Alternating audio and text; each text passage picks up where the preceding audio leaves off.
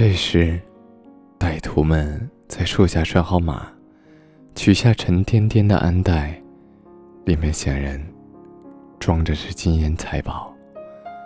这时，一个首领模样的人背负着沉重的鞍袋，在这丛林中大石头跟前喃喃地说道：“芝麻，快开门吧！”随着那个头目的喊声，大石头前突然出现了一道宽阔的门路。于是，强盗们鱼贯而入。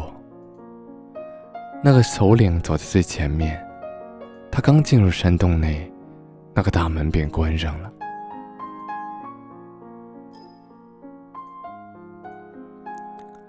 由于洞中有强盗，阿里巴巴躲在树上不敢下去。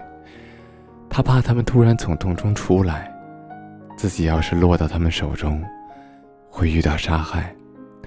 最后，他决心偷一匹马，便赶着自己的毛驴溜回城去。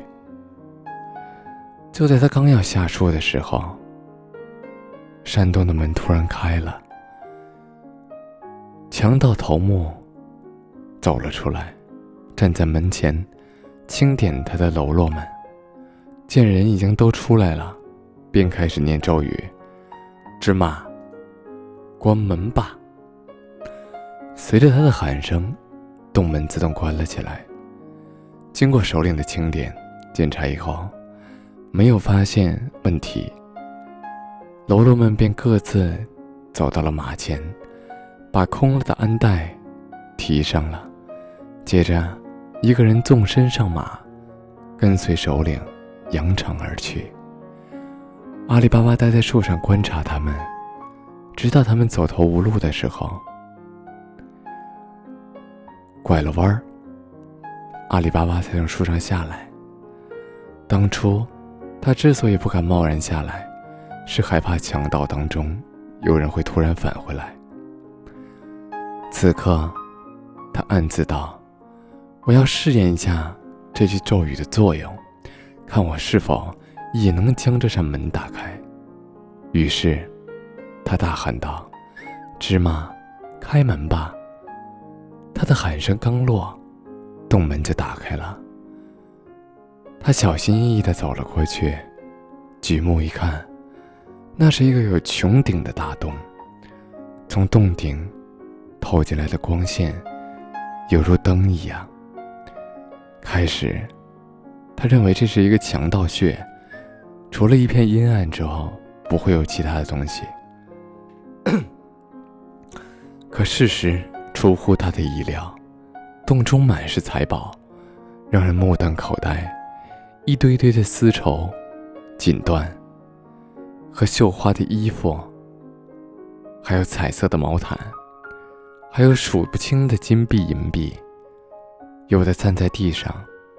有的盛在皮带中。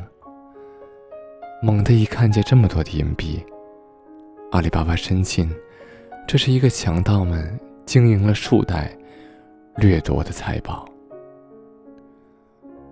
阿里巴巴进入山洞后，门又自动关闭了。他无所顾虑，满不在乎，因为他已经掌握了这道门的启动方法。不怕出不了门。他对洞里的财宝并不感兴趣，他需要很多钱，因此他考虑到了毛驴的运载能力。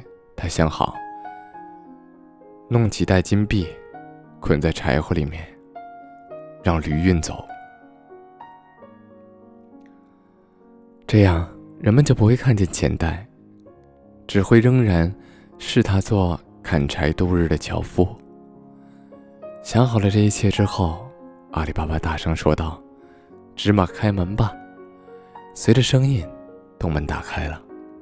阿里巴巴收来的金币带出门外，随即说道：“芝麻，关门。”洞门应即关闭。阿里巴巴驮着钱，赶着毛驴，很快就回到了城中。到了城中之后。他卸下坨子，解开柴火，把里面的金币放入房内，摆在老婆面前。他老婆见袋中装的全是金币，便以为阿里巴巴铤而走险做了坏事，所以开口骂他，责怪他不该见利忘义，做坏事。难道我是强盗吗？你应该知道我的品性啊，我从来不做坏事的。阿里巴巴申辩了几句，把山中的遭遇和金币的来历告诉老婆。把金币倒了出来，都堆在了他的面前。老婆听了以后，惊喜万分，光灿灿的金币使他眼花缭乱。他一屁股坐下，忙着数。阿里巴巴说：“瞧你，这么数下去，怎么才数得完？若是有人闯进来看见，那就糟了。这样吧，我们把金币埋葬起来。”好。说干就干，但是我还是要量一量这些金币有多少，心里好有个数。这件事情值得高兴，但你千万要注意，不要对任何人说，否则会引来麻烦的。阿里巴巴的老婆急忙到嘎姆西的嘎西姆的家中借称量器，嘎西姆不在家，他就对他老婆说。嫂嫂，你能把你家的量器借我一下吗？